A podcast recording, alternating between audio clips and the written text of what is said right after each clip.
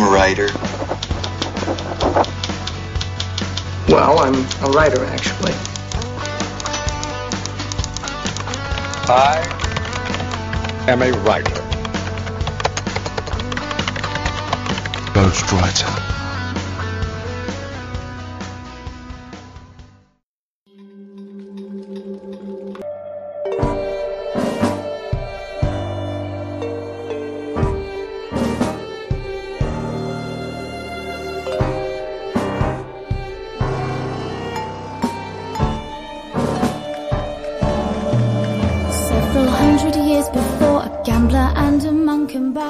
Saudações literárias, queridos ouvintes. Eu sou Ricardo Erdi e esse é o podcast Ghostwriter. No programa de hoje nós temos aqui três convidados. São três autores escrevendo, eh, dividindo uma obra de uma maneira muito interessante, um projeto inovador. Todos os três já estiveram aqui pelo menos uma vez. Então vamos lá começar, chamando um de cada vez aqui. Acho que começar pelas damas primeiro, né? Nikkei, seja bem-vinda mais uma vez. Oi, Ricardo, tudo bom? Oi, pessoal que está ouvindo. É muito bom estar aqui de novo no, no podcast. Muito bom pra gente também que você esteja aqui de volta com a gente. E continuando também, quem vem aqui mais uma vez também, acho que lá do sul é, não, não identifica ninguém, né? Porque os três aqui são lá do sul. E... Mas enfim, vamos lá. André Cordenonce. Seja bem-vindo mais uma vez, André. Boa noite, Ricardo, tudo bem? Boa noite para os ghosters, os writers. Estamos aí mais uma vez para conversar com a galera. Estamos aí juntos, vamos começar esse papo já já. E para terminar aqui, fechando o nosso grupo de hoje, querido Enéas Tavares. Enéas, mais uma vez, bem-vindo. Obrigado, Ricardo. Um grande prazer estar aqui conversando com vocês. Um abraço aos ouvintes e espero que nós tenhamos uma boa conversa nos próximos 60 minutos sobre literatura fantástica, sobre steampunk, sobre aventura e outros gêneros insólitos. Sobre literatura, que é o que a gente mais gosta de falar, né? Resumindo. Então, pessoal, eu vou ali ler os e-mails com moda e daqui a pouco a gente volta aqui com esse pessoal, com esse grupo aqui, que o papo hoje vai render, hein? Daqui a pouco eu tô de volta, pera aí.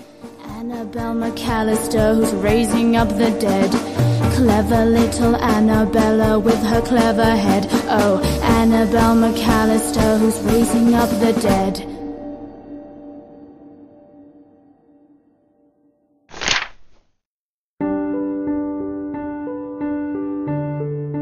Salve, salve amantes da literatura, sou Rafael Moller sejam bem-vindos a mais uma leitura de e-mails do podcast Ghostwriter. Hoje ao meu lado, ninguém. Realmente, eu estou sozinho hoje. E para aqueles que não querem ouvir os e-mails e recados do programa passado, por favor, pulem para o tempo. 8 minutos e 40 segundos. Hoje nós temos dois recados. Primeiro recado é lembrando a todos os ouvintes a importância de vocês mudarem os endereços do feed para o novo, que é www.programagw.com.br feed. www.programagw.com.br feed também aproveito para lembrar que o endereço no antigo Podomatic sempre vai ter ainda os últimos três episódios. Mas no nosso novo site, que é o www.programagw.com.br, www.programagw.com.br, estão todos os nossos episódios. Lá vão ter sempre os novos e todos os episódios antigos. O segundo recado não é bem um recado, é mais uma mensagem e uma história que eu quero passar para vocês. É uma homenagem, uma homenagem a um grande amigo. Eu vou começar contando uma pequena história. A maioria de vocês, os ouvintes, sabem que no ano de 2016 não foi um ano fácil aqui para o podcast. A gente não fez muitos episódios. 2017 ainda estamos ainda tentando começar normalmente. Surgiram, óbvio, situações da nossa vida. Mas em 2016 especificamente teve a ver no início a internação no início do ano do meu pai, que foi diagnosticado com câncer, e pouco tempo depois o próprio falecimento do meu pai. Nesse período da descoberta ao falecimento foi algo em torno de uns três, três meses e pouco. E o que eu quero contar é um, uma coisa bem específica num determinado momento. Eu fiquei sabendo da doença do meu pai exatamente quando eu tive que interná-lo porque ele estava tendo estava com uma febre alta por uma semana e levamos no hospital e no hospital descobrimos que ele estava com uma infecção generalizada provocada pelo tumor que estava prestes a romper. Naquele exato momento ele foi encaminhado às pressas para uma UTI para fazer uma operação no dia seguinte. E foi uma reviravolta enorme. No dia seguinte foi a operação, ela transcorre com certo sucesso, é conseguido extrair o tumor e foi eliminada a questão da possibilidade da infecção generalizada. Bom, isso aqui é apenas uma entradazinha, introduçãozinha. Por que, que eu quero dizer isso? Que eu quero fazer uma homenagem a um grande amigo. Nesse momento em que eu estava lá no hospital, de um dia para o outro, na operação na manhã seguinte, eu estava sozinho num determinado momento, diversas coisas passando na tua cabeça e tudo mais, né? E você acaba não tendo com quem trocar, pensar, tudo mais. E de repente eu olho para a direita e aquele encontro. Ricardo, isso mesmo, Ricardo Erdi. Ele ficou sabendo através da minha esposa da situação, que foi de um dia para o outro, e ele não pensou duas vezes. Ele apareceu no hospital no dia seguinte. Ficamos um tempinho lá e ele acabou me trazendo para casa. Conversamos um pouco em casa e eu quero deixar bem claro para todos o quanto que pequenos momentos são significativos, que acabam traduzindo que é uma pessoa para alguém para toda uma vida. Ricardo poderia ter mandado uma mensagem de WhatsApp, poderia ter telefonado. Não, ele não fez nada disso. Ele simplesmente foi até o carro dele e vumba, foi me encontrar no hospital direto, sem falar comigo, sem nada. Isso significa muito para mim, significou muito para mim. Ricardo, hoje eu tenho uma pessoa com uma amizade que é para a vida inteira, porque os atos, o comportamento, a pessoa, Ricardo, ela é de uma enorme grandeza. Ele, é óbvio, pode ser um brincalhão, pode ser divertido, pode até ser zangado, pode ter pensamentos diferentes, contrastantes com os meus em vários momentos, mas ele sabe exatamente o que significa a palavra amizade e o que é estar ao lado de alguém quando ela precisa. Eu não vou dizer o porquê que o Ricardo não está aqui hoje. Acredito até que alguns já saibam. No próximo episódio ele mesmo vai dizer. Mas eu queria deixar aqui uma sincera homenagem da grande importância que o Ricardo tem na minha vida. Ricardo, um grande abraço e tudo de sucesso na sua nova empreitada. Ficaremos aqui, eu, minha esposa Kátia, torcendo enormemente por vocês. Tatiana, Catarina, Rose e Merlin. Bom, pessoal, terminamos por aqui. Vamos agora direto para o programa. Um grande abraço e até a próxima leitura de e-mails.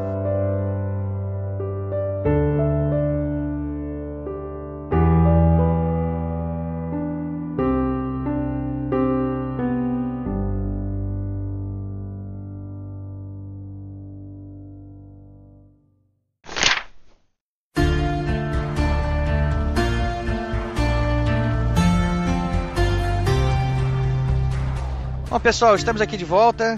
Eu já, já havia anunciado lá na abertura que existe um projeto conjunto aí de vocês três, é, lançando uma, um, um, livro até agora. Foi lançado um livro, né, uma agência de detetives.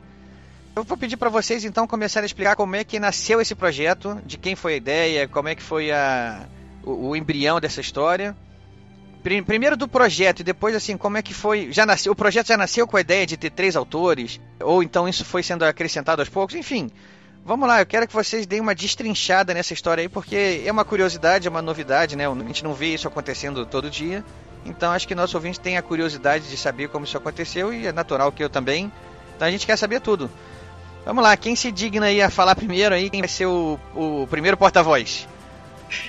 Eu posso, eu posso começar, porque uma coisa a respeito de escrita colaborativa, Ricardo, é que primeiro a gente tem que definir as ordens, né? Então eu gostaria de sugerir que nós mantivéssemos a ordem das respostas, de repente começando com a Nikellen, depois passando o Bré, e eu posso arrematar aí as informações que se quer. O início do projeto foi esse, a gente, nós decidimos, Ricardo, quem ia falar primeiro, tá? então, Nikele, a batata aqui no seu colo aí, vamos lá. Pois é. E o pior é que assim, eu fui a última a entrar no projeto, então, na verdade. A última a saber. É, a última a saber. Já estavam falando meu santo nome em vão antes de eu saber que eu estava no projeto. Uh, a ideia mesmo partiu do Tur uh, Vec, né, que é o, o editor da VEC Editora, e, e, ele teve um encontro com os guris, né, com os, os meninos, sugeriu que como a gente já estava fazendo uma série de eventos e de trabalhos em conjunto, eu, o André e o Enéas, né, como o grupo de Santa Maria, o grupo steampunk de Santa Maria, se não seria interessante né, a gente começar a né, fazer uma obra conjunta, nessa obra conjunta solidificar também né, esse nosso trabalho que já vinha acontecendo em outras esferas. E os meninos chegaram então para mim com essa proposta de já tinha a ideia né, do, de ser uma agência de detetives, de ser uh, no final do século XIX, no Rio de Janeiro uh, steampunk, né? então um pouco modificado na sua história, e a ideia então de que cada um de nós assumiria um dos detetives dessa agência de detetives. A partir daí a gente começou então a pensar com calma o que, que seria cada um desses personagens, as suas características e, além da ambientação, claro, né, uh, o roteiro de, de, mistério no qual eles estariam inseridos. Eu acho que os guris aí podem dar mais detalhes, assim, desse, do início desse processo. Só uma curiosidade, por enquanto. Pode ser você mesmo, Nikene, já que você está aí começando. É, okay. você, os três aí são do Rio Grande do Sul, né? A turma, como você acabou de falar, a turma de Santa Maria aí. Por que a agência Guanabara no Rio de Janeiro. Os guris já chegaram com a, agência com o nome e o lugar para mim. então vamos lá. O, o... Vai lá, vai lá. Na verdade foi o seguinte, foi meio um consenso quando, quando o Arthur veio conversar com a gente. Mas tem dedo do Arthur então no meio, né? É, teve o dedo do Arthur. E ele é carioca, né? Ele mora pois em é. Porto Alegre, é, né, mas ele é carioca. É um gaúcho honorário só. É, com essa ideia de, de, de trabalhar com, com esse projeto, de fazer uma, talvez uma agência de detetive, fazer uma história de mistério nesse Brasil steampunk, para aproveitar realmente que tive que esses três autores de Santa Maria que, que, que, que, trabalhavam com essa, com essa temática. Foi meio que um consenso assim que o Rio de Janeiro seria uma temática interessante, porque era a capital do Brasil, né, na época a época que a gente queria trabalhar, que a gente mais ou menos imaginou ali, o final do século XIX, ele era a capital do Brasil, do, do recém-fundada República. Então seria um, uma, um contexto natural uh, o Rio de Janeiro ser a, a, a, ponta desse, desse Brasil retrofuturista com uma tecnologia vapor exacerbada. E aí uh, a gente meio que comprou a ideia imediatamente. E, e o Arthur é um um bom vendedor, né? Assim que ele chegou pra gente, pra, pra, pra mim e pro Enéas, e depois falou, não, e convide a Nikele também, a gente foi lá e começou com a Nikele. Ele é, foi aquela coisa assim, ó, não, vocês são três, cada um escreve uns seis, sete capítulos, vocês terminam isso em pouquíssimo tempo. Em vez, né, do, de você, cada, cada escritor escrever 20, 20 e poucos capítulos para terminar o livro, vocês vão escrever isso num terço do tempo normal, né? Que obviamente não aconteceu. Essa era a previsão que ele tinha. Uma coisa bacana desse processo, Ricardo, é que no Brasil nós estamos uh, bem acostumados com aquele processo muito desgastante, especialmente autores assim que não têm muitas obras publicadas, o que é o nosso caso, de escrever um manuscrito e de batalhar uh, por um editor disposto a avaliar o manuscrito e depois, né, se gostar, publicá-lo. Uh, o que é muito inédito no caso do Guanabara Real é que é um projeto que nasce enquanto um convite do editor. Né? Então é uma coisa que nos deu assim, uma, uma tranquilidade muito grande, num certo sentido, porque nós estávamos apenas escrevendo um manuscrito para depois tentar uma editora. Nós estávamos escrevendo um romance, já pensando na figura do Arthur como editor, a partir de um diálogo prévio com ele, já pensando também uh, na natureza editorial da VEC. Já sabia, não, olha, vai ter né, o selo da VEC na capa, então isso significa que é um romance fantástico, que tem um determinado alcance, que tem uma determinada visibilidade, que é uma editora aí que, apesar de jovem, é uma editora que já conta com títulos bem importantes e muito interessantes no mercado, tanto de literatura fantástica quanto de quadrinhos. Então isso também acabou alterando a nossa dinâmica, né? Porque é, na maioria dos casos os desafios, assim, antes de lançar o livro, eles são bem grandes. O Guanabara Real já foi, ele já foi sendo produzido pensando na publicação, pensando no lançamento, né? E agora o nosso desafio é outro, né? O nosso desafio é com o livro publicado tornar ele visível, enfim, né, fazer com que os leitores saibam da existência dele e das aventuras de, de, desse, desse trio de protagonistas aí que é eh, a Maria Teresa Floresta, o Firmino Boaventura e o Remy Rudá. Certamente vocês tinham que trabalhar com algum prazo também, não? É, a gente tinha um prazo e extrapolou ele longamente. É, imaginei. É, até porque assim, né, é, as estimativas do Arthur não levavam em conta uma série de contingências que, uh, infelizmente, a gente ainda não vive de literatura no Brasil, né? Então, assim, tem que dividir isso com outros trabalhos, outras questões. Por outro lado, uma história de mistério, ela exige de um autor uma entrega bastante grande para não deixar pontas soltas. Então imagina três autores, né, tentando conjugar essas coisas e eh, fazendo com que os capítulos uh, entrassem né, nesse ritmo. E uma coisa é ter os capítulos escritos, outra coisa são as revisões. A maioria das pessoas subestima uh, o trabalho das revisões e ele com certeza é uh, tão fundamental quanto o trabalho da escrita. E no caso de uma história de mistério é ainda mais exigente porque não dá para deixar pontas soltas. No nosso caso, com três autores, era necessário que a história toda ganhasse um véu de coerência que permitisse ao leitor ler um livro só e não três livros ao mesmo tempo. Como é que foi essa dinâmica do trabalho entre vocês? Como é que vocês se coordenaram aí para poder fazer essa história funcionar?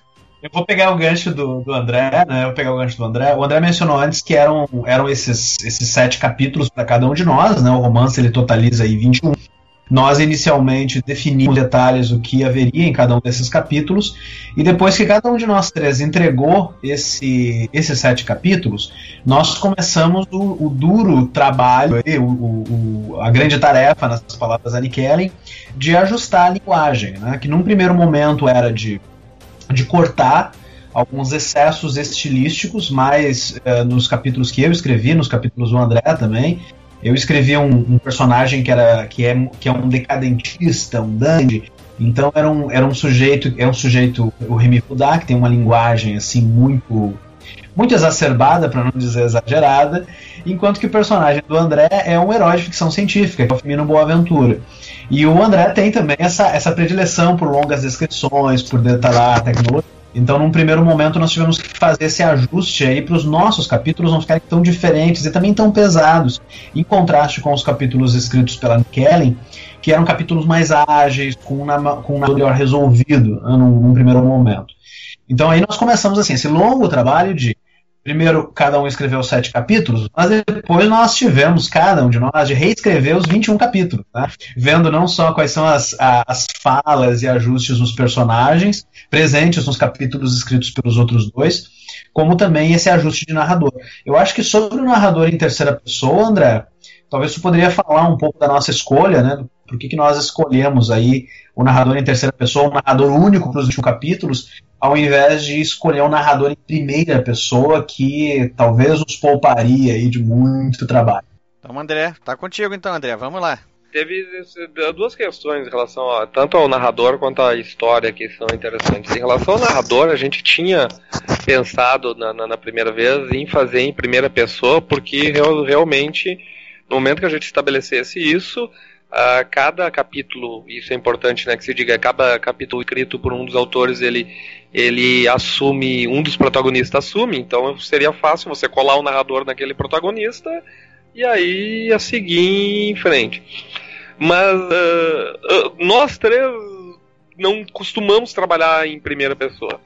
E a gente percebeu rapidamente que a gente ia ter, ter todo um trabalho de começar a trabalhar em primeira pessoa, algo que a gente não tinha muita experiência. Então a gente resolveu, uh, por falhar em terceira pessoa, e tentar unificar ele um, da melhor forma possível. Uh, e aí isso levou uma, um grande trabalho de revisão e de, e de reescrita depois.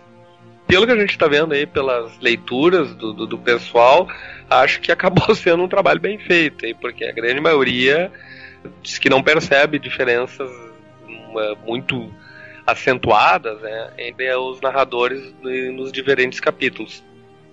Uma outra Sim. questão que levou também uma reescrita muito grande é, e, e, um repensamento foi que quando a gente começou a escrever, a gente tinha um plano resumo do que ia acontecer em cada capítulo. A gente discutiu isso previamente, fechou isso antes de começar a escrever. Então isso a gente tinha o esqueleto completo. Mas do esqueleto para tu botar é. lá os músculos, nervos, sentimentos e alma, a coisa muda. E aí, às vezes, a gente percebia, tanto aconteceu na minha, no, no da Kelly e do Enéas, que faltavam elementos, ou sobravam elementos, ou que era necessário colocar alguma coisa a mais, uma coisa a menos, e isso tudo precisou ser ajustado mais tarde, né?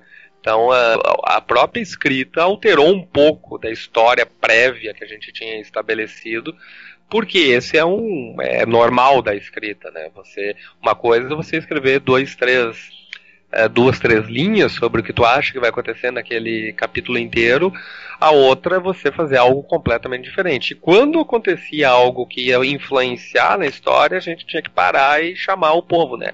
E Kelly, Enéas, olha aqui, ó, nesse capítulo aqui tal coisa não funciona. Acho melhor fazer dessa maneira. E aí isso vai influenciar na tua escrita, né, Kelly, na tua, Enéas, e aí tinha que fazer as adequações necessárias durante o processo e depois durante uma pequena correção aí no que o, no que o André falou, Ricardo. Eu, eu tô bastante acostumado a trabalhar com narrador em primeira pessoa. O, a minha outra série Steampunk, o Brasiliano Steampunk, que é essa releitura aí dos nossos heróis da literatura brasileira, é, são vários personagens e todos em primeira pessoa. Então, uma, uma das nossas discussões no início também, uma, uma, das minhas preocupações era que talvez, pela mesma ambientação, a série do, do André, o Le Chevalier, se passa em Paris. Né? É, como o Guanabara se passa no Brasil, eu tinha também uma, uma preocupação de que, se nós optássemos por um narrador em primeira pessoa, o Guanabara Real ele poderia ficar muito próximo do brasileiro steampunk. Então, no meu caso, eu também abracei a ideia de um narrador em terceira pessoa pelo desafio, é, uma, é um narrador que eu não estou muito acostumado a trabalhar mas também para diferenciar em termos narrativos o que eu já venho fazendo com o Brasiliana do que nós iríamos fazer no Guanabara. Eu acho que o resultado ficou bem bem, é, bem diferente, né? Para aqueles leitores que já leram a lição de anatomia do, do temível Dr. Luizon e agora vão para Guanabara Real ao Cova da Morte, acho que é uma experiência bem diferente.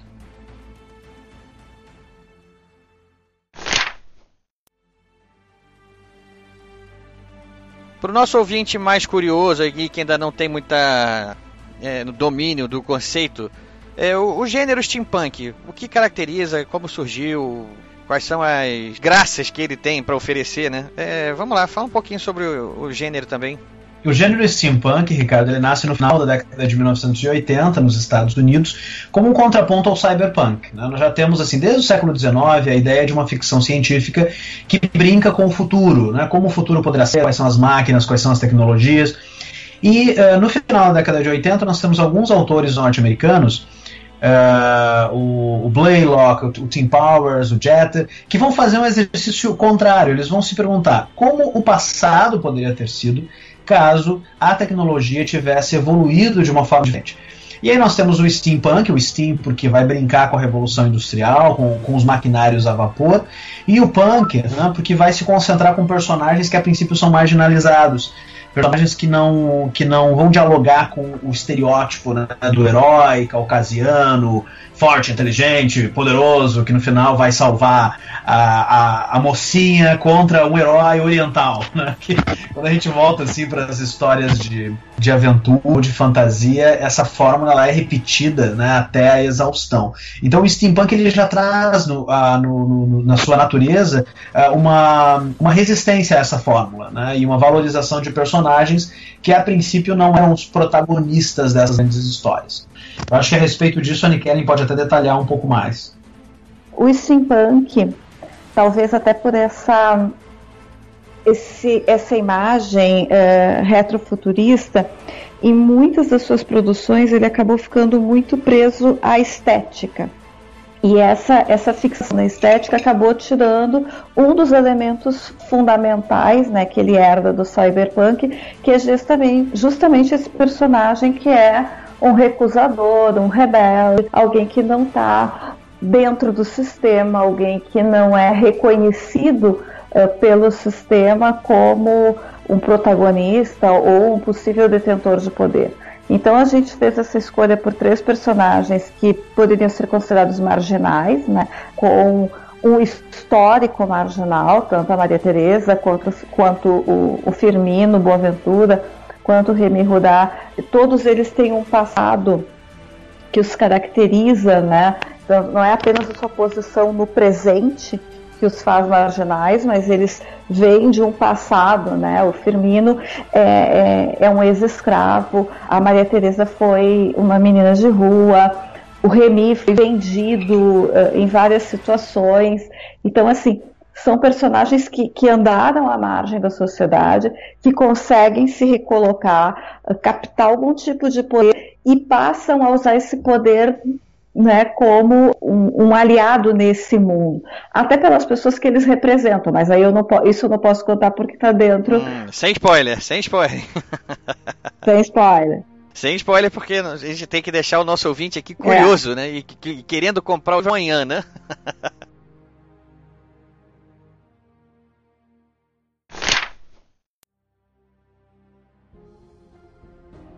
é, deixa eu fazer uma pergunta aqui então pro André. Dá uma caracterizada no gênero steampunk na parte tecnológica. O que que distingue tecnologicamente o gênero de outros gêneros similares? A questão óbvia do steampunk em relação à sua ligação com a ficção científica é, tem a ver com o steam, né, o vapor. Então a, a grande sacada na parte tecnológica é que a tecnologia dominante nesse período é o, o vapor. Claro que isso depende muito da forma como cada autor trabalha. E aí você vai flertar da ficção científica hard, onde você vai entrar em detalhes ou vai focar realmente nas possibilidades da tecnologia a vapor para gerar arte do que a gente imagina da tecnologia moderna, como aviões mais modernos, ou zeppelins mais modernos, ou comunicadores, ou é, telefones, celulares e assim por diante. Ou tem uns que flertam quase mais com a fantasia, onde não explicam de que forma aquilo realmente funciona e simplesmente estabelece que aquilo é, funciona a partir de um, da tecnologia vapor e segue o baile. Então, é, há uma diferença muito grande do, do, comportamento dos autores quando vai tratar uh, desse, desse tema. Tanto que tem, por exemplo, no livro A Corte do Ar, nós temos uma massa nova formada por robôs uh, que funcionam a vapor que já é flerta completamente com a fantasia, porque ele não estabelece como isso aconteceu, simplesmente coloca isso como um fato consumado isso dá uma liberdade para nós, quando a gente foi trabalhar, é, de poder brincar bastante com isso. Uma coisa que a gente tomou cuidado é que, como a gente já tinha uma, uma questão de mistério, já tinha ah, uma questão sobrenatural ali no meio. Para quem for ler o livro, vai, vai perceber isso de forma bastante forte, principalmente nos capítulos do Remy Rudá.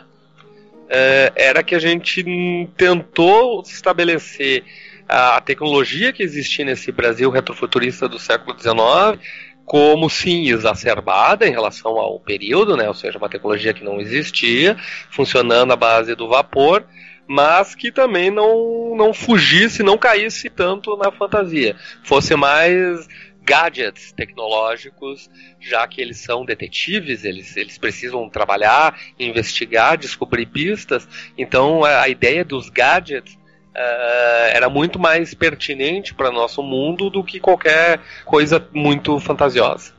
Aproveitando então, já que você deu uma palhinha aí do trabalho de, dos detetives, aí já começou a falar que tinha um mistério, uma...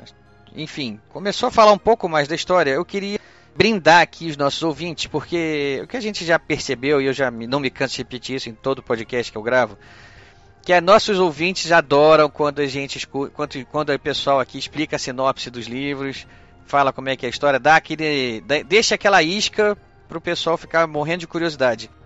Então vamos lá, eu queria pedir para vocês se que vocês dessem uma sinopse do livro, obviamente aquela sinopse completa sem spoiler, óbvio, para deixar os nossos ouvintes aqui malucos já sair do podcast correndo para comprar o livro.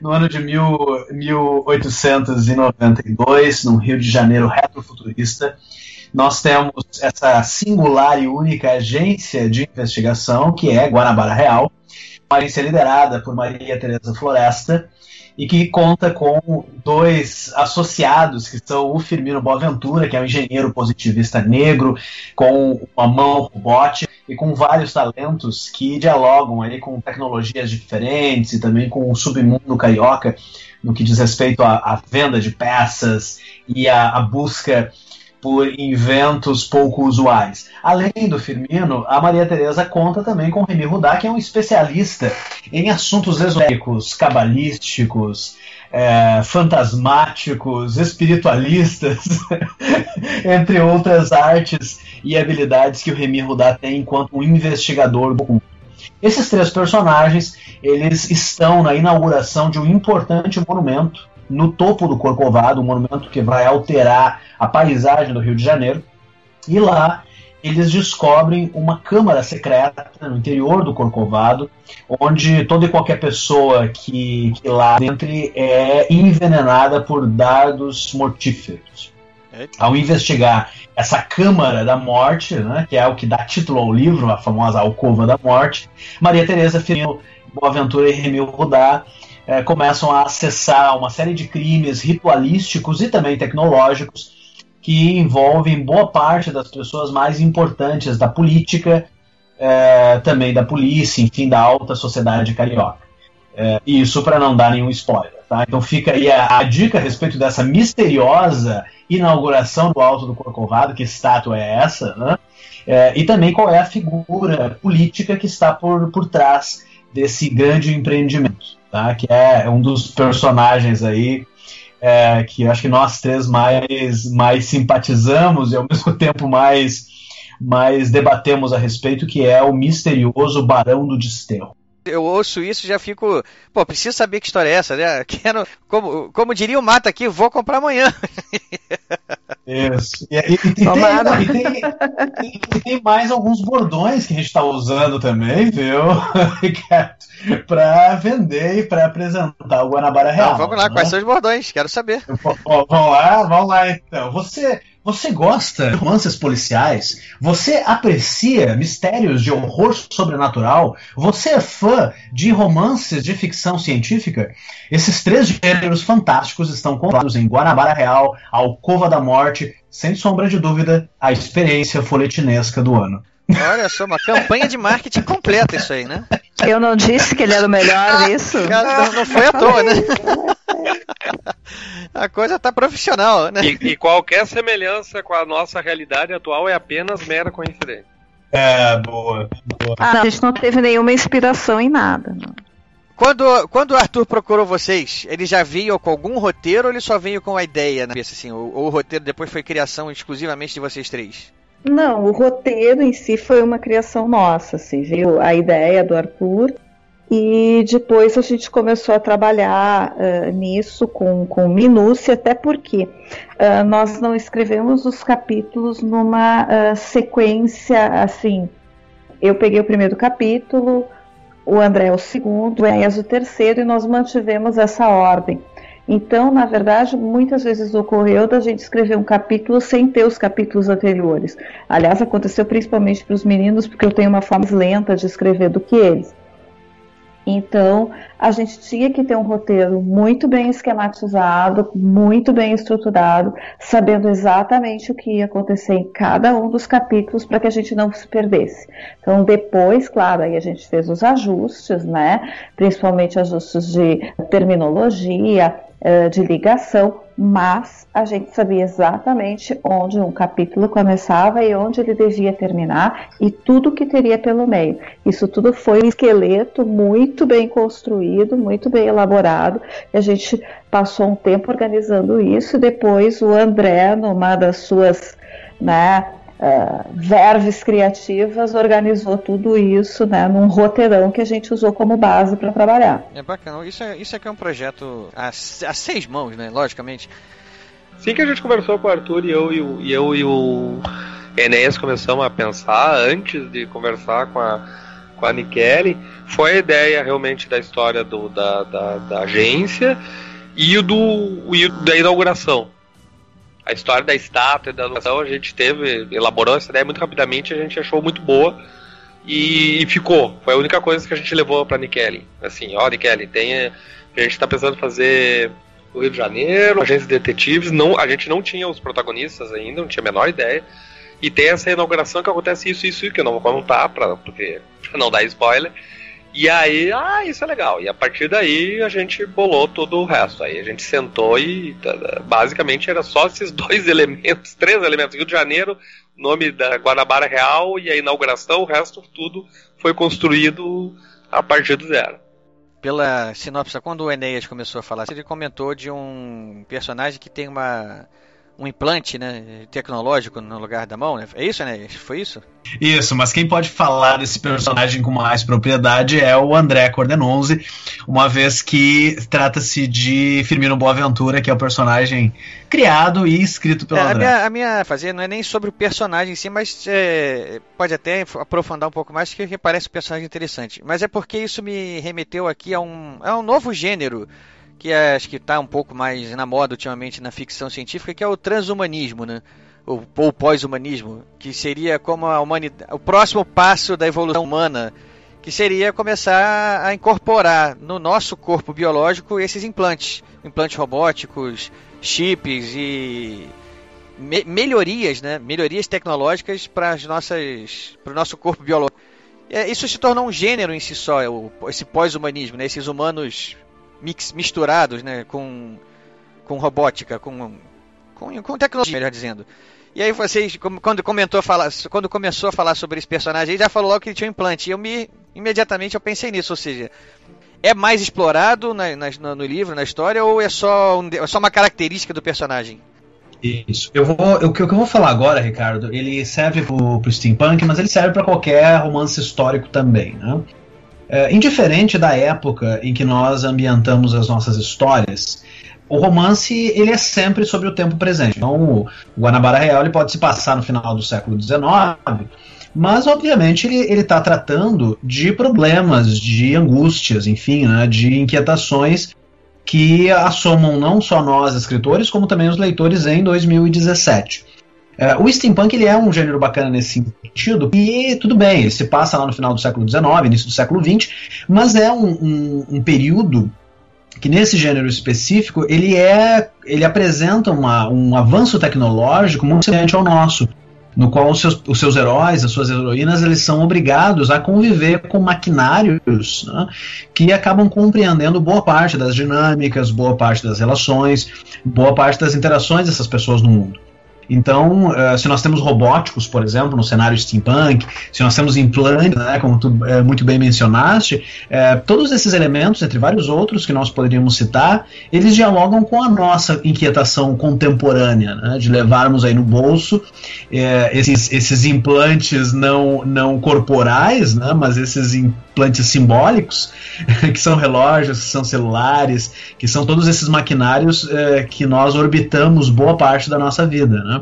Então, eu não sei se no caso do Firmino o André pensou nisso, mas como os três personagens recorrendo a, a, a, diferentes tecnologias, eu acho que, que eles acabam brincando um pouco com o período em que nós vivemos também. O clímax do romance, Ricardo, sem darmos spoiler, obviamente, ele. eu tô pensando nisso agora, tá? Eu tô, tô, elaborando isso agora a partir da tua pergunta. Talvez o André e Nikellen até discordem de mim. Esse, essa parte do, do improviso, da, do, da reflexão momentânea, isso é, faz parte ativa aqui do nosso podcast é, essa espontaneidade, é, se não tivesse isso, não tinha graça. Exato. Eu não sei, a partir da tua pergunta, eu, eu reinterpreto o final do livro, né? Porque é um, é um final bem climático, é um final assim que os três investigadores eles vão a fundo assim eh, na, na solução dos enigmas que são apresentados no romance, e eles se deparam justamente com isso, com os efeitos terríveis de uma, de uma sociedade que está usando a tecnologia, né? E sobretudo figuras que estão no poder, que estão usando a tecnologia, que estão usando as máquinas para controlar e para explorar seres humanos. Tá? Então, nesse aspecto, a, o comentário irônico da Dani Kelly, né, de que o romance não tem nada a ver com a nossa realidade, ele ganha um, um tom até mais urgente e necessário. Né? Até que ponto a tecnologia hoje ela não é, é uma, uma ferramenta né, para para controlar, para coibir, para proibir né, as nossas liberdades individuais. Então, enfim, só uma, uma, uma reflexão que eu estou jogando aqui, eu não sei o que, que o André Kelly tem a falar sobre isso. André Kelly, vocês querem acrescentar alguma coisa? Vamos lá, André, se manifestou, então. Eu só, eu, eu só queria dizer que, em relação ao Firmino, uh, isso não é bem um spoiler, porque ele comenta muito brevemente, até em algum momento eu, eu pretendo explorar um pouco mais isso com, com o Firmino, escapando um pouco do, da, da, tua pergunta sobre o transhumanismo, né? É, do, do, dessa história de, de, de, de, se apoderar, ele perde a mão num caso. E ele, então, ele, esse implante que ele tem é uma substituição. Né? Ou seja, ele não ele não ele não estava em busca daquilo que é mais ou menos o que os pós-humanos os pós-humanistas buscam, né? Os pós-humanistas só para só para contextualizar aqui, os pós-humanistas, como a gente está falando desse gênero antes, pós-humanismo, transhumanismo, são. É, eles querem se considerar a próxima evolução humana, né? Eles estão. É, eles, eles, querem se aperfeiçoar, aprimorar os seus corpos, tecnologia com implantes que vão, vão fazê-los capazes de atos sobre-humanos, de atividades sobre-humanas, né? Seria esse o objetivo dos implantes e da, da, da, do, da incorporação de tecnologias no corpo. No caso do Firmino aí, não, foi mais uma necessidade mesmo, né? Exatamente. Tanto que ele, em primeiro lugar, ele constrói a própria mão eh, para substituir, porque ele não, não aceita né, a perda, e ele, ele, como engenheiro, ele precisa das, das mãos, ele sente essa necessidade, né? De, de, de, construir artefatos, e aí ele acaba construindo o artefato que permite construir outros artefatos, que é a própria mão, uh, por um momento, por um lado, e por outro lado, isso na verdade não é in, absolutamente incomum mas é visto como também com desconfiança pelos outros. Então, na verdade, ele já sofre preconceito por ele ser negro, por ele ter uma educação, ele ser um doutor em engenharia, e ainda por ele trazer esse estigma do, da, da mão robótica que não é. E algumas pessoas ainda olham atravessado por ele também por causa disso. E realmente, no para quem tem interesse no termos e, né, e nessas questões da, o final do livro pode surpreender alguns em cima dessa, dessa questão, mas daí a gente vai dar mais. Não precisa, porque a, a, a curiosidade já está aguçada. É, eu só queria chamar atenção para uma coisa, porque a gente falando assim, né, parece que uh, o livro ele tem uma, uma pegada extremamente engajada, uh, ou um pouco sei lá, didática até. Não, não é o caso. Assim, a gente, uh, nosso esforço foi sempre de fazer uma leitura muito leve e até rápida, dependendo né, da, da, disposição do leitor, mas uma leitura que pudesse ser uma leitura numa viagem, no, no ônibus, no trem, aonde quer que uh, a pessoa quiser levar o livro para passear, para para ter junto. Então, esse foi um esforço. No entanto, o que a gente está comentando aqui são uh, algumas das subleituras possíveis para alguém que queira se deter um pouco mais no texto, mas não é né, nem a intenção fundamental. Por outro lado, uh, a questão de que haja uh, semelhanças com a realidade, a gente nem pode tirar o fato de que nós, autores, nós, escritores, estamos imersos na realidade, que a realidade é a nossa principal fonte de inspiração. Então, quando a gente escreve, a gente não está querendo uh, escapar deste mundo, a gente também está querendo uh, reinterpretar e, e, e, até assimilar né, todas as, as, as contradições do mundo que nos cerca. Então, eu acho que essa é uma coisa também para levar para o leitor, assim, né? Você vai, pode encontrar o texto que você estiver afim de ler. Mas o importante é que, que a ideia é, é divertir, é, é ser um texto muito agradável, assim. Isso que você está comentando, e que é, complementa o que o Enéas já tinha falado antes, que o escritor fala sobre o tempo presente, né, sempre, é, é, o, é o objetivo, né, é a finalidade maior da literatura, né, criticar, não de uma maneira é, negativa, mas propor alternativas, é, acrescentar, a, a, enriquecer um debate sobre, sobre momentos atuais, sobre questões atuais.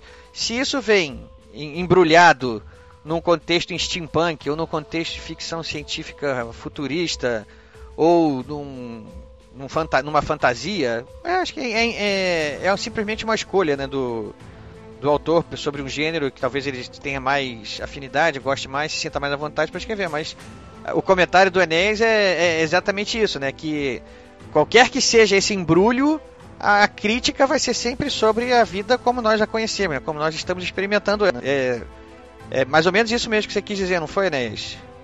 Exatamente, eu, eu gostei muito da, da Nikellen ter feito esse, esse adendo, porque nós três somos professores, né? Em nossa carreira de, de escritores, nós somos professores, nós somos pesquisadores, enfim, a gente passa o dia inteiro quebrando a cabeça com questões que vão desde tecnologia, ciências sociais, história, literatura, estética, e, obviamente, quando, quando você traz essa pergunta, né, Ricardo, a respeito né, do, de, de potenciais críticas sociais da, da história, a gente pode ficar discursando horas e horas e horas. Mas, algo que nos, nos aproxima também enquanto escritores é o fato de nós três gostarmos muito e defendermos muito uma literatura de alimento.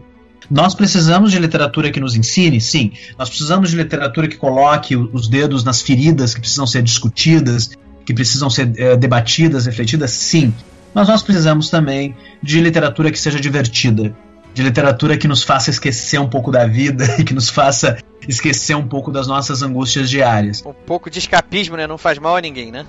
Exato, exato. Então eu acho assim, é, eu acredito que o Guanabara Real, a Alcova da Morte, ele funciona em vários níveis.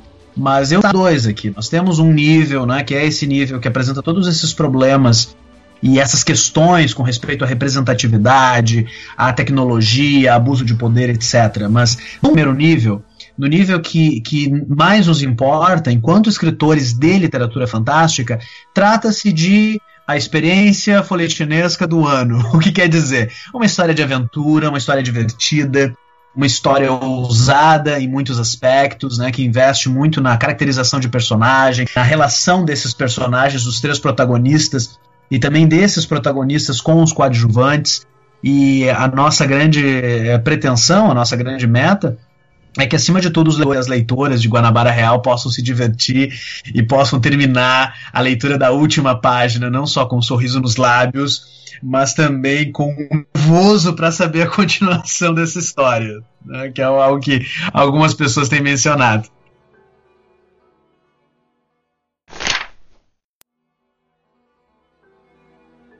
Continuação, né? É, esse é o primeiro livro, vai ter continuação. Nossos ouvintes aí que, que já quiserem partir para dentro do livro já, vão, já podem saber que esperar uma continuação, ou, não, ou talvez não uma continuação, mas uma ó, próxima aventura, não necessariamente que seja a continuação dessa? É, certamente, o a Alcova da Morte é o primeiro volume de uma coleção de 34 livros Eita! que vão ser lançados nos, nas próximas. O Arthur acaba de cair duro. Não, e a Nikele acho que tá em choque, né? não, é, a Nikele nem responde. Ela ficou em choque. Dele, Eu vou deixar que a Nikele responda essa pergunta. A Maria Tereza vai morrer no próximo livro, ela acabou de decidir. Nikellen, 34 livros. Você já sabia disso quando embarcou nessa, Nikellen? Alô, Nikellen. Ih, caiu? Será que ela caiu? Ela caiu para trás, ela nem, ela nem tá mais aqui com a gente, Nikellen. Ela tá aqui, é. ela tá. tá. Alô, Nikellen, alô, Nikellen. André, tu, eu acho que tu responde essa pergunta, então, pegando o gancho tá. aí da. É, a, a, princípio, se tudo der certo, e vai dar certo, obviamente, o nosso planejamento é a história ela tem um. Ela inicia com um crime e ela termina a resolução desse crime. Mas, na medida que os protagonistas vão entendendo o que está acontecendo na sociedade carioca naquela época e, na, e naquele contexto, eles uh, descobrem um, não diria um mistério maior, mas questões maiores que ficam em aberto.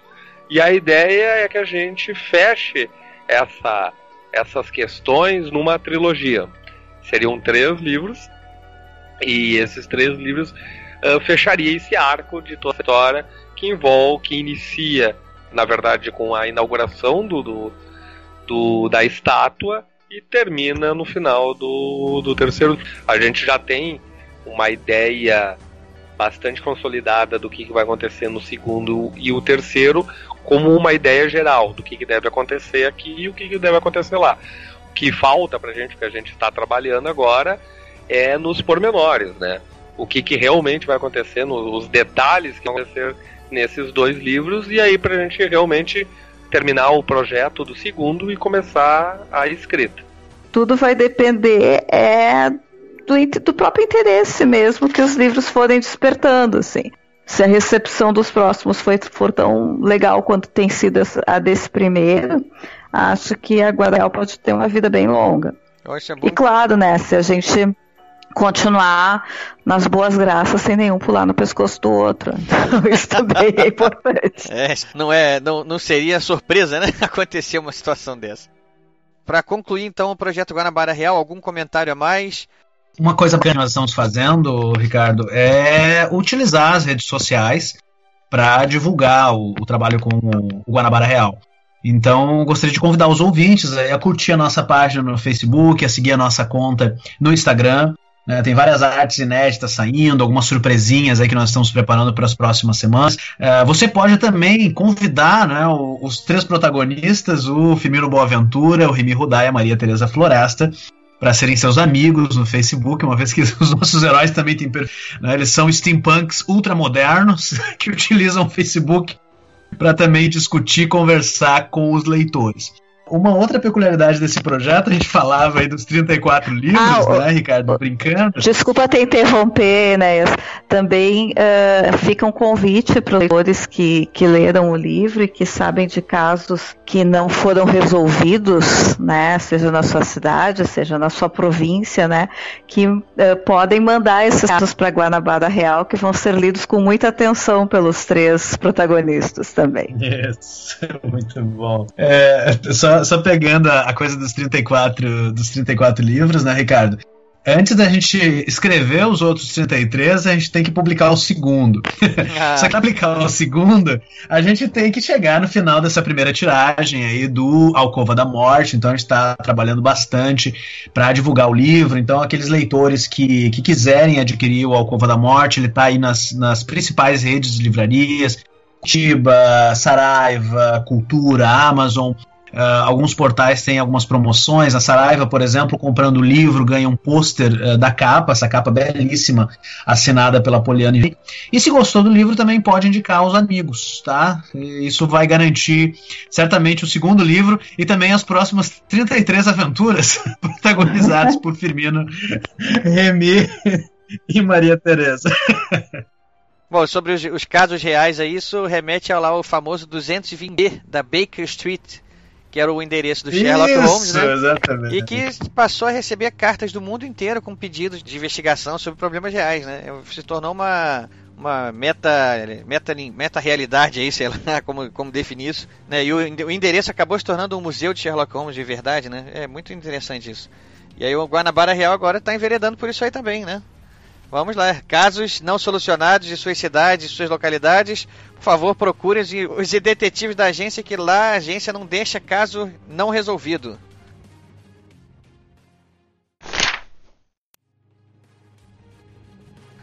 Bom, é, então já que a gente falou bastante sobre o Guanabara Real, sobre esse projeto de vocês três, eu queria agora então saber de cada um individualmente quais são os projetos atuais de vocês individuais ou os últimos que já fizeram que se ainda não tem nenhum novo em andamento. Primeiras damas, Nikellen. 2017 tem sido um ano bem movimentado, né, na, em termos de carreira, assim. Consegui republicar pela AVEC Editora o meu primeiro romance, Territórios Invisíveis, que está disponível agora em e-book pela Amazon. Né, a primeira edição dele tinha sido pela editora Estronho e estava esgotada. Então agora a gente conseguiu republicar em e-book esse ano pela Editec. Além do Guanabara Real, eu lancei uh, dois contos já esse ano. Um no Sussurros da Boca do Monte, que foi um projeto muito bonito de Santa Maria, no sentido de tentar revisitar espaços urbanos, né, espaços da, da cidade, mas a partir de uh, contos fantásticos, né, criando talvez um, um, outro tipo de conhecimento, um outro tipo de. Uh, quase como um turismo literário, né? pela cidade. Nossa, aliás, nós três participamos desse projeto, né? Nós três temos contos nesse livro, Sussurros da Boca do Monte, tanto eu quanto o André, quanto o Enéas. Também está saindo agora pela editora Argonautas uh, um conto num livro em homenagem ao Rubens Francisco Luquete, né? O, o Papa do Pulp no Brasil, né? Uma figura extraordinária um escritor de, de livros de, de, terror e de terror pulp, né, desses uh, livros de grande circulação, autor de mais de 1.400 títulos uh, em português. Então vai sair essa edição chamada Crimes Fantásticos, até a, a, o lançamento vai ser agora em Porto Alegre, dia 17. É uma tiragem limitada, mas assim, o livro está muito bonito, muito interessante, com contos muito, muito legais. Vale a pena ir atrás. Também estou negociando o, o, meu novo romance, que é o Viajantes do Abismo, que está sendo agenciado pela uh, Increase Consultoria Literária. Né? Então, a gente está numa fase de negociação com editoras, esperando que até o fim do ano né, tenha uma uma definição e ele possa vir a público. E eu já estou escrevendo mais um romance, né, que é uma ficção científica, mas já para o ano que vem. Por enquanto, né, ele está em fase de pesquisa e é, de buscar o tom e de achar, né, esses pormenores do, do, do trabalho da, da escrita. Eu acho que era isso. Por esse ano era isso. André, sua vez, seus projetos individuais, como andam, como estavam? É, então, além do Guanabara Real e dos Sussurros da Boca do Monte, que a Nikele acabou de comentar, né, que foi esse, esse Santa Maria com escritores locais, é, eu tenho na série Le Chevalier, que é outra, a minha outra série steampunk que se passa daí na, na, na Europa, na, em Paris mais precisamente, que saiu o primeiro romance, em 2014, depois, desculpe, 2014 para 2015, aí ano passado a gente lançou a primeira HQ, que eu fiz o roteiro e saiu os desenhos foram com o Fred Rubin, se chama Le Chevalier Arquivos Secretos, e esse, essas últimas duas semanas o Fred começou a desenhar a segunda HQ, segundo volume, que deve sair até o final do ano, mais provavelmente início do ano que vem, né? Porque tem todo o processo, né? Ele está começando a desenhar agora, colorir, então é um processo um pouco mais demorado. Além disso, eu tenho mais um projeto que eu estou terminando de escrever para ser encaminhado também para para as editoras, pro, que eu já tive até conversas com, com, com, até com o próprio Arthur sobre o assunto, mas ainda de forma incipiente, mas ainda estão ainda em fase de maturação, de, de, de revisão e assim por diante. Então acho que os mais finalizados realmente é o próximo que deve sair é a, é a HQ agora, é o segundo volume do Le Chevalier Arquivos Secretos. Do que, né, começaram a projetar o segundo volume de Guanabara Real, né? Então, bastante trabalho pela frente aí. É, traba trabalho nunca é coisa que falta. Não, né? isso nunca falta para ninguém. Então, Enéas, sua vez, os seus projetos atuais, passados e futuros. É, eu tô, eu tô trabalhando no, no Brasiliano Steampunk Volume 2, é, o manuscrito já está pronto já há um certo tempo. E em conversa com a editora Leia, planejando o lançamento entre o segundo semestre desse ano e o primeiro semestre do próximo ano.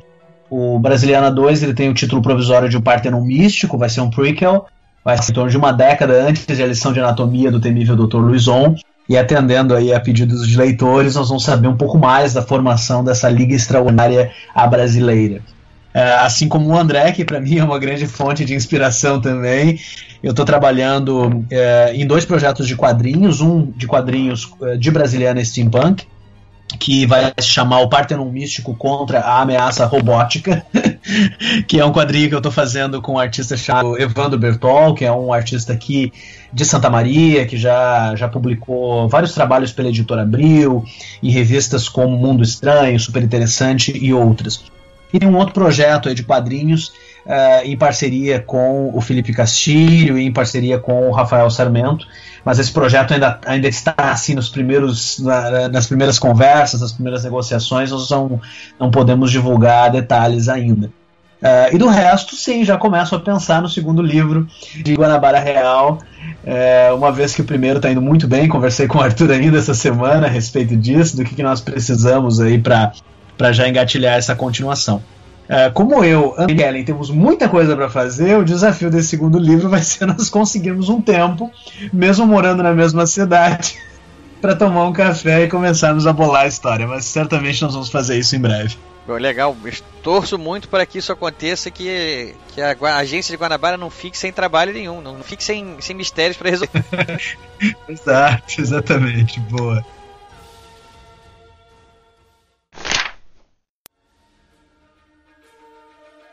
Então, pessoal, queria agradecer então, a presença de vocês aqui para falar sobre esse projeto aí que está bem bacana.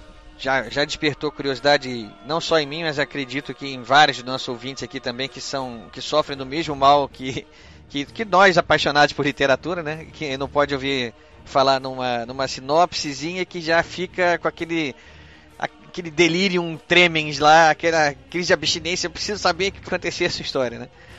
Então vamos, vamos despedir então de vocês agora. Para fechar aqui, eu queria que vocês então agora passassem aí seus, seus contatos nas redes sociais para nós e acrescentando uma informação importantíssima que a gente sempre pergunta para os nossos convidados. O que você está lendo no momento? Nikeren? Tá bom. Então, é, é, possível me encontrar nas redes sociais, né, por Nikellen Viter, Nikellen com K, Viter né, WI2TZR, como está assinado no livro. É, é um nome bem é, diferente, então é fácil de, de me encontrar através dele, tanto no Facebook, quanto no Twitter, quanto no Instagram. Fácil de localizar e, e, e bem acessível na maioria das, das vezes. Eu demoro para responder, mas não é por falta de atenção, é por falta de tempo. Também a, a Maria Tereza Floresta está lá no Facebook, né? Assim como uh, o Guanabara Real. Então também vale a pena uh, encontrar. Se alguém que tiver interesse uh, em, em, ler outros títulos meus, tem bastante contos meus na Amazon, né? Tanto em antologias quanto os contos avulsos, mas agora também o Territórios Invisíveis, né, que é foi esse meu primeiro romance, que é uma aventura uh, fantástica, infanto-juvenil. Tinha mais uma coisa que eu ia falar. O que você está lendo no momento agora, é isso? Ah, era isso, sobre o que eu estou lendo no momento. Pois é, eu estou lendo bastante coisa para pesquisa do, do meu do próximo livro, né? Então eu estou na minha cabeceira com o Perdido em Marte, livro do Marcelo Glazer. Dança do Universo. É. A Dança do Universo, ou Dança Cósmica. Agora eu não lembro o título. E como eu estou sempre lendo um livro com o, o meu menino, a gente estava terminando o Diário de um Banana, que aliás eu não, eu não recomendo, mas tudo bem, ele está curtindo. A gente acaba sempre meio prisioneiro porque tem que fazer a leitura com eles, né? Porque é uma forma também de, de engajá-los na, na leitura. Mas eu tô louca para terminar os que eu estou lendo para poder lançar a Estrelas Além do Tempo também, que é tá na minha lista. Estrelas Além do Tempo, quem é o autor? Não, é, é a historiadora que fez uh, a pesquisa que deu origem ao roteiro do, do filme. Ah, tá ok. Sobre as três matemáticas uh, negras que trabalharam na NASA e que foram fundamentais para o lançamento da missão Apollo. É, então, Nikeri, agradeço a presença, sua, sua participação aqui. É um prazer, Ricardo. Obrigado pelo convite. Casa sua, a porta está aberta. Sempre que quiser, tiver aí uma sugestão de tema, quiser falar sobre alguma coisa, só entrar em contato que já está da casa já. Tá bom, valeu, Ricardo. Valeu. Vamos continuar então, André. Sua vez. Me diz aí então seus contatos, redes sociais, como os, os ouvintes aí vão conseguem te stalkear e o que, que você está lendo. O meu, para mim encontrar nas redes sociais, e-mail, Twitter, Facebook, Instagram e afins, é AZ. E assim como a Kelly também é meu nome mesmo, é de André Zanck Cordenonce, Azeu é, e depois Cordenonce. Eu também tenho um site que é azeordenonce.com.br, onde tem lá da, dos meus livros, dos contos. A maioria está para venda também na, na Amazon, uh, além do, da própria loja da VEC Editora, veceditora.com.br, onde tem lá o Le Chevalier, tem os quadrinhos, tem o Guanabara Real. Então lá tem, quem tiver interesse, é um lugar interessante para dar uma passada lá que eu tô lendo hoje, nesse momento, é o. tô relendo, na verdade, é um livro que eu já tinha lido, mas eu para esse projeto que eu tô escrevendo, eu precisava algumas coisas, que é o Grande Golpe, do Dashiell Hammett, um dos papas aí da, da, da, literatura de crime da década de 30 e 40 ali. É, os seus personagens praticamente anti-heróis, assim, que era algo que eu estava precisando para esse projeto. Então esse é o meu livro de cabeceira, praticamente de final de cabeceira, porque eu tô no último conto do, do, do livro. De Dashiell Hammett. É, o Grande Golpe. Saiu no Brasil como o Grande Golpe e outras histórias do Dashiell Hammett. Boa indicação também, e mais uma vez também eu venho aqui agradecer a sua participação, seu, sua presença aqui também. Então espero vê-los mais vezes aqui. Eu que agradeço, Ricardo, pelo convite. Um abraço, muito obrigado pela oportunidade. Um abraço para todos os ouvintes. Espero que tenham gostado da nossa conversa sobre Guanabara Real, ao Cova da Morte. Legal, então Enéas, ficou contigo aí agora para fechar aí o nosso, nosso programa de hoje. É, eu estou nas redes sociais, vocês podem me adicionar no Facebook, podem seguir minha conta também no, no Instagram, eu estou no Twitter. Eu estou com a página do Brasiliano Steampunk, também do Guanabara Real, no Facebook. As duas séries também têm conta no Instagram, onde a gente está postando as artes, é, assinadas aí pelos mais de 10 artistas que trabalham comigo, não só no Brasiliana, como também alguns deles no Guanabara Real. Então eu gostaria de convidar os ouvintes a, a ir buscar os dois, os dois livros, a lição de anatomia do temível Dr. Luizon, também a Alcova da Morte, o primeiro volume de Guanabara Real. Eu espero que vocês se divirtam tanto quanto eu me diverti escrevendo o primeiro, né, que relê aí essa, essa literatura brasileira clássica, e o segundo na companhia desses escritores que eu gosto tanto, esses dois grandes amigos, que são André e Nikeli. Temos várias novidades aí para os próximos meses chegando. Com respeito ao que eu estou lendo, uh, nesse momento eu tô, eu tô lendo um, uma, uma obra que eu esperei muito tempo que saísse aqui no Brasil, eu já tinha lido alguns números em inglês, mas eu achei o texto bastante denso, uh, e que é assinado pelo meu escritor vivo preferido, predileto, enfim, um dos meus mestres, que é Alan Moore. Acabou de ser publicado aqui no Brasil, Providence, La Panini Comics, que é uma obra em quadrinhos de 12 capítulos, que no qual o Alan Moore relê aí boa parte dos monstros, das situações e dos enigmas de eh, H.P. Lovecraft. E aí, a partir da minha leitura do Providence, eu acabei lendo boa parte da ficção do Lovecraft, uma vez que tem vários easter eggs, tem várias situações do quadrinho do, do Moore, é, e do Jensen Burroughs, que é o, o desenhista, que, que, dependem, que apontam diretamente para histórias do Lovecraft. Então já fazem mais ou menos uma semana que eu me mudei para Arkham e também para uh, eh, Miskatonic University. Cuidado, hein? Além de outros textos que eu adoro. É, e também, e também para buscar inspiração para os próximos volumes do é, tanto Brasiliana quanto Guanabara Real com o Remy Rudá. É, são histórias que brincam né, com essa atmosfera sombria e fantasmagórica do Lovecraft, que é também um dos meus autores favoritos. Legal, então, Enéas, mais uma vez também, então, venho agradecer a sua participação. Muito obrigado. Obrigado. Também já está condecorado, já recebeu o título de sócio proprietário também. E sempre que quiser, Aê. estamos aí né, para acolher qualquer indicação, sugestão de tema. Fica à vontade. Nossos queridos ouvintes, esse foi então o programa sobre a agência de detetives Guanabara Real. Os nossos autores aí deram todas as indicações aí, deram todos os motivos para que vocês investiguem mais a fundo também. Eu sou Ricardo Erdi e esse é o podcast Ghostwriter se despedindo. Um abraço a todos, até a próxima.